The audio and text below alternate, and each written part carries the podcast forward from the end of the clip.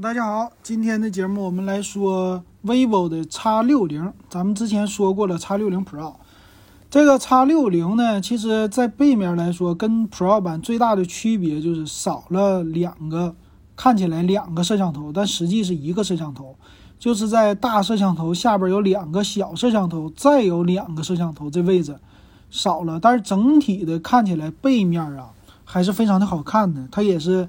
呃，三层的有这种层次感哈，然后蔡司的标也在上边，放在了大摄像头的右上角。那主要它跟这种 Pro 版有什么区别？我们来看看吧。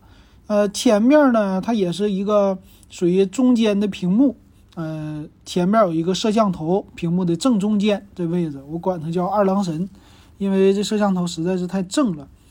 它的厚度呢更加的轻薄啊，说薄的地方只有七点三六毫米，重量一百七十五点六克，这个重量和厚度都是确实非常的轻薄。那再有一个就是蔡司，蔡司的镜头之前给大家说 Pro 版，呃，详细的说过了，实际就是一个认证而已啊，并不是说蔡司给他们家摄像头，这 CMOS 该谁谁的还是谁的啊？谁的？索尼的呗，还能有谁的？那它用的是叫第二代的微云台，嗯，在四千八百万像素的主摄这个部分用的，这挺不错的了啊。呃，微云台呢，所以你买这个手机啊，第一个想到的应该是除了它的外观之外，你去做拍照去，哎，尤其是拍摄像啊，这个可能会更好一些。如果你不摄像，那它这微云台对你来说没什么意义啊。那也支持一大堆的什么降噪啊、夜景人。拍摄呀，这些的老金不多说了吧。反正拍照的话，呃，谁家都有啊，都这么说。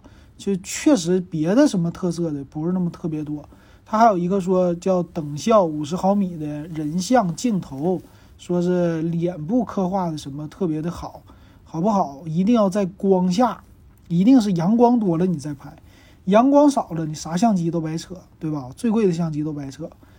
那处理器呢？它也是叫五纳米的旗舰机，那应该也是三星的一零八零处理器了吧？那运行内存呢？它是八加三 GB 的的运存。那这个怎么说呢？其实就是和上一次 Pro 版介绍的一样啊，它在你的存储的，比如说一百二十八 G 存储里划出来三个 G 给它来用。那 UFS 三点一的存储啊也用在这上了，这算是旗舰级的了，挺好。那屏幕呢？刷新率达到了一百二十赫兹啊，一个高刷新率，这行，挺不错的了。这块屏也 OK，LTM 的阳光屏，呃，也是说和三星一起联合研发的 LTM 阳光屏啊，拥有 HDR 十再加上 E 三的一个发光材料啊。小米 E 四它 E 三，别管怎么说，都是宣称三星家的。再有就是什么呀？打游戏。啊，支持电竞模式，游戏速度很爽，因为一百二十赫兹嘛。别的方面，无线充电，屏下指纹解锁，无线充电不是快充啊，它有快充，但是官方也没说，但我估计也还是和 Pro 版一样的三十瓦，所以快充并不是它的优势啊。来看详细的参数，咱们就知道了。然后做一个对比，跟 Pro 版做对比。先是从它的厚度，呃，它的厚度呢，七点三六毫米，叫原力版。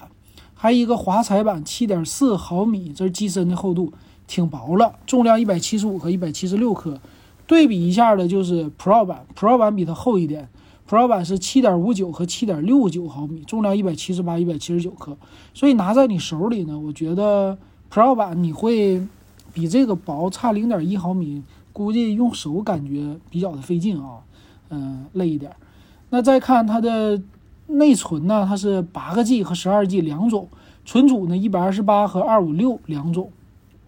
处理器啊，它和 Pro 版是一样的，用的是三星的叫猎户座一零八零的处理器啊，这个是定位在高端的处理器啊，但是架构肯定不如骁龙八八八。那再有内存方面呢，LPDDR4X 的存储 UFS 三点一的，从处理器呀。还有内存呢，存储这一方面来看，它和 Pro 版是一模一样，没什么区别。那再有一个就是电池了，电池和充电呢，它们两个也非常的像。呃，电池呢，它比 Pro 版多一些，它是四千三百毫安，Pro 版四千两百毫安。充电呢，用的都是三十三瓦的一个闪充。嗯，这个俩真是都一样，所以它的特色并不在这里，就是摄像头。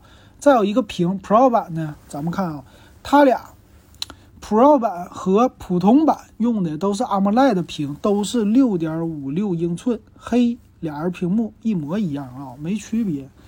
那再看摄像头，啊，看起来到现在呀，区别这机身更薄，呃，处理器一样，充电电池还比它多。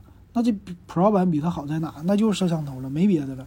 来看吧，这普通版的摄像头是前置三千两百万，后置四千八百万，加一个一千三百万的呃广角，超广角，再加一千三百万的人像镜头，配成的三个后置三摄。但是它的主摄像头呢，近光的光圈是一点七九的光圈，并不是这个 Pro 版的一点四 G。Pro 版呢，看看它的后置虽然也是四千八百万像素，但是光圈更大。啊，它是 f 一点四八，然后多了一个八百万像素的潜望式摄像头，支持五倍光学变焦。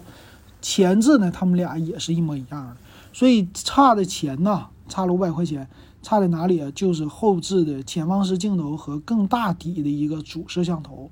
其他方面啊，什么蓝牙呀，五点一的支持，双频的 WiFi，不支持 WiFi 六，Type C 接口啊，这些我感觉都是一模一样，没什么区别。看售价啊，他们两个的售价呢是，它有两个版本啊，一个是八加一二八 G 的版本卖三千四百九十八，八加二五六的三千七百九十八，差了三百块钱，差一百二十八 G 的存储，所以你买的话，正常买个八加一二八的三千四百九十八就够了，那完全是够用。那 Pro 版呢，我记得是三千九百九十八起吧，十二加二五六四千四百九十八。嗯，再低的没有了吗？再低的啊，它这个官方的没有了，好像啊。呃，再往前看吧。那这个你怎么选呢？这个怎么选？老金觉得啊，嗯，它俩的售价呢，确实差了，最低配的差了一千块钱，内存呢、存储啊都差。如果你钱不差啊，你自己钱够的话，那我是直接建议你买它的 Pro 版。Pro 版的话，摄像头更好。呃，并且的话，就是拍起来呀，还有内存更大，存储都一样，十二个 G 的内存，这个是它的优势。但是呢，我觉得三千四百九十八入门的 X 六零其实更值得买，因为毕竟差了一千块钱。它在摄像头，你平时拍照的时候其实没差太多，并且这块屏也 OK，内存也够用。因为旗舰机你配十二个 G 内存也没什么太大的作用。你体现不出来，一百二十八 G 存储，平时用也都够了。然后三千五买一个你喜欢的品牌就 OK 了。那那个 Pro 版已经上到四千多块钱，其实可以买别的手机了，买很多更好的旗舰级的手机。啊，这是老金的一个呃理解吧，啊，就告诉大家。行，今天咱们就说到这儿吧，感谢大家的收听还有收看。